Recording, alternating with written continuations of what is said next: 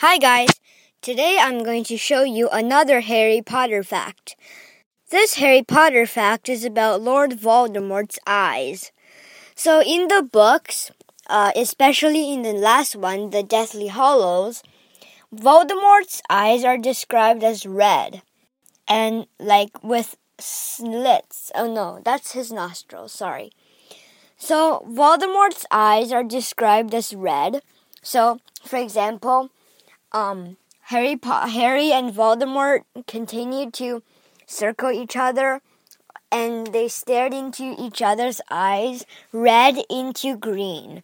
Harry's eyes are green, so we can so we can like know that Voldemort's eyes, as described in the book, are red, but they're not actually red.